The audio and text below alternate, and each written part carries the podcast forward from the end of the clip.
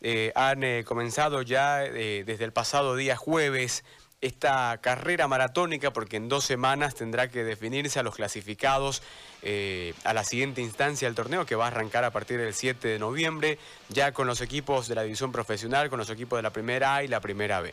Está Daniel Estabile, lo vamos a saludar, él es el organizador del torneo. Daniel, ¿qué tal? Buenas tardes, ¿cómo te va? Hola Gustavo, ¿cómo estás? Buenas tardes.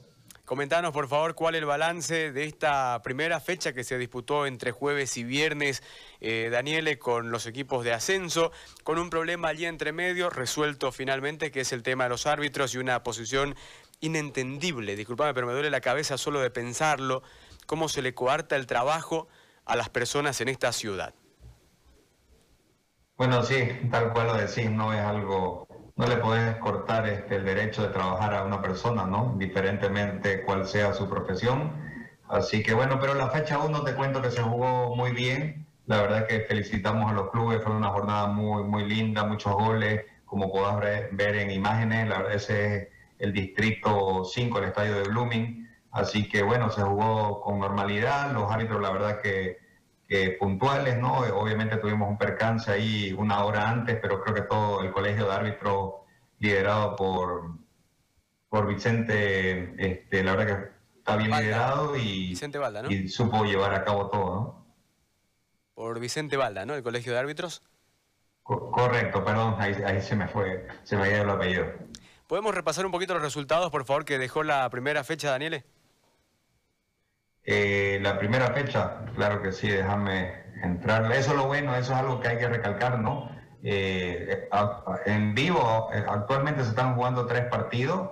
Te comento la fecha 2 que se están jugando actualmente en el estadio municipal, en, la cancha de Horizonte y en la cancha Baroa. Águila le está ganando 1-0 a Deportivo Peniel, primer tiempo. Sebastián Pagador 3-0 a 10 de octubre. Y Cruz Verde empata 1-1 con Planeta. Estos son resultados en vivo, ¿no? Eh, por primera vez estamos haciendo una logística de estos clubes de ascenso que nunca tuvieron esta oportunidad de, poder tener resultados en vivo, ¿no? Y algunos resultados de la fecha anterior, eh, Real Brígida le ganó 6 a 2 a Águila Fútbol Club, San Felipe 3-0 a 10 de octubre, eh, Deportivo Peniel y 6-1 ganó 6-1 1-0, hasta Campeones y Sebastián Pagador 2-2, San Martín 4-2 a Planeta Fútbol, Vanguard 2-1 le ganó Atlético Huracán, eh, Atlético Unido le ganó a Plataforma 3 a 2, Dos Santos Fútbol Club a Cristo Rey 6 a 1, eh, Deportivo Unido con Cruz Verde ganó 2-1 Cruz Verde y Deportivo Integrales 2-1 Oriente Juniors eh, a Oriente Juniors, ¿no? Y como te digo, lo estoy leyendo en mi computadora, la gente puede entrar a www.ca.com.bo,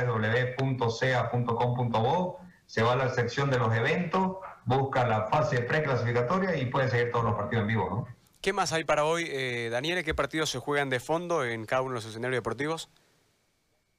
Sí, ahora te digo, y bueno, como dije, estoy entrando a la página, no, no es que me encuentre en alguna cancha. Eh, de partidos de fondo tenemos Atlético Unido contra Dos Santos en la cancha Nuevo Horizonte, San Felipe Pasta campeón en la cancha Baroa y 6-1 con Villa Alegre en la cancha municipal, en el estadio municipal. Esos son los tres partidos de fondo. Así que bueno, estamos, como dijiste ante la entrevista, estamos esperando los seis clasificados eh, para que ya se eh, entren a la fase de grupo. Ahora, eh, ¿se están utilizando cuántos escenarios, Daniel? he visto en, la página, he visto la cancha Baroa, el estadio principal, el estadio del, del, Distrito 5, que es el estadio del Club Blooming, y la cancha Nuevo Horizonte. Correcto. Cuatro, cuatro escenarios tenemos para esta, esta fase preclasificatoria y obviamente ya cuando entremos a la fase de grupo con los equipos de la división profesional, los equipos de la A, de la B, vamos a tener muchos más estadios, ¿no? Vamos a tener el estadio de la universidad, vamos a tener la cancha de Blooming donde entrena, la cancha A y B, vamos a tener la cancha de Oriente donde entrena también, que van a jugar de local. Así que vamos a tener muchos estadios, estamos este, ya hablando con el doctor Guillermo Saucedo, que bueno, también gracias al al Servicio Departamental de Deporte para que nos presten también algunos partidos para el Estadio Tawichi. Así que vamos a tener escenarios deportivos, ¿no? Esta fase preclasificatoria se está manejando solamente cuatro, cuatro escenarios, ¿no? Eh, ¿Oriente va a utilizar su estadio, el que está en la zona de Luján, o va a jugar sus partidos allí en San Antonio? Tengo entendido que en un inicio van a jugar en San Antonio. Tengo entendido que también el equipo de la primera A está entrenando en el complejo norte, que son canchas bien bonitas, y van a hacer también el local ahí. Así que tenemos alternativas, ¿no? También el Club Blooming va, a prestar sus su canchas, su cancha A y la cancha B para poder jugar. Así que tenemos el estadio también del Distrito 5, que es de Blooming. Así que Guavirá también tengo entendido que, va a prestar el estadio, obviamente en coordinación con el Servicio Departamental de Deporte. Así que tenemos escenarios, gracias a Dios, tenemos escenarios deportivos. Lamentablemente no tenemos el más importante de la ACF, que es el Edgar Peña, por un tema político ahí, pero, pero bueno, este, estamos viendo la posibilidad de, tener otros escenarios. ¿no? ¿Es Boy jugará en Guarnes, en el Samuel Vaca? En un inicio sí, en un inicio sí, tengo entendido que también ellos van a dar uso de local, van a ser de, local en, el, en Guardes. Y la verdad que estamos hablando, Gustavo, que, esto es para todo Santa Cruz, ¿no? Hasta es más, los equipos de provincia quieren que vayamos a sus provincias a jugar, ¿no? Así que vamos a ver si podemos llevarlo también el fútbol a la provincia, obviamente con todas las medidas de bioseguridad. Y yo creo que esto, bueno, eh, se tiene que jugar, por eso, por eso se llama la Copa Santa Cruz, ¿no? Más allá de Guarnes y Montero, eh, ¿qué otras provincias tienen representantes ya en el, en el torneo, eh, Daniel? Es decir, ¿el Torno?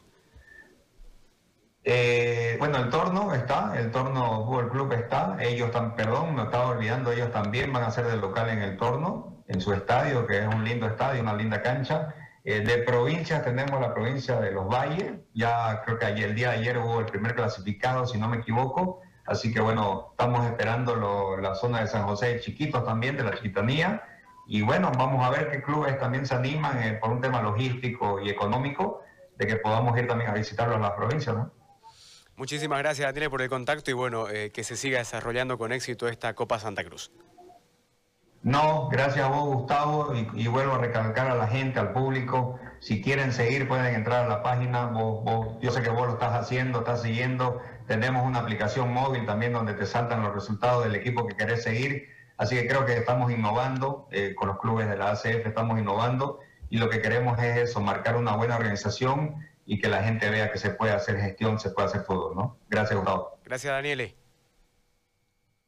Vamos a ir en este momento nosotros a la pausa, la última en el programa, pero antes doy un consejo, porque si estás buscando material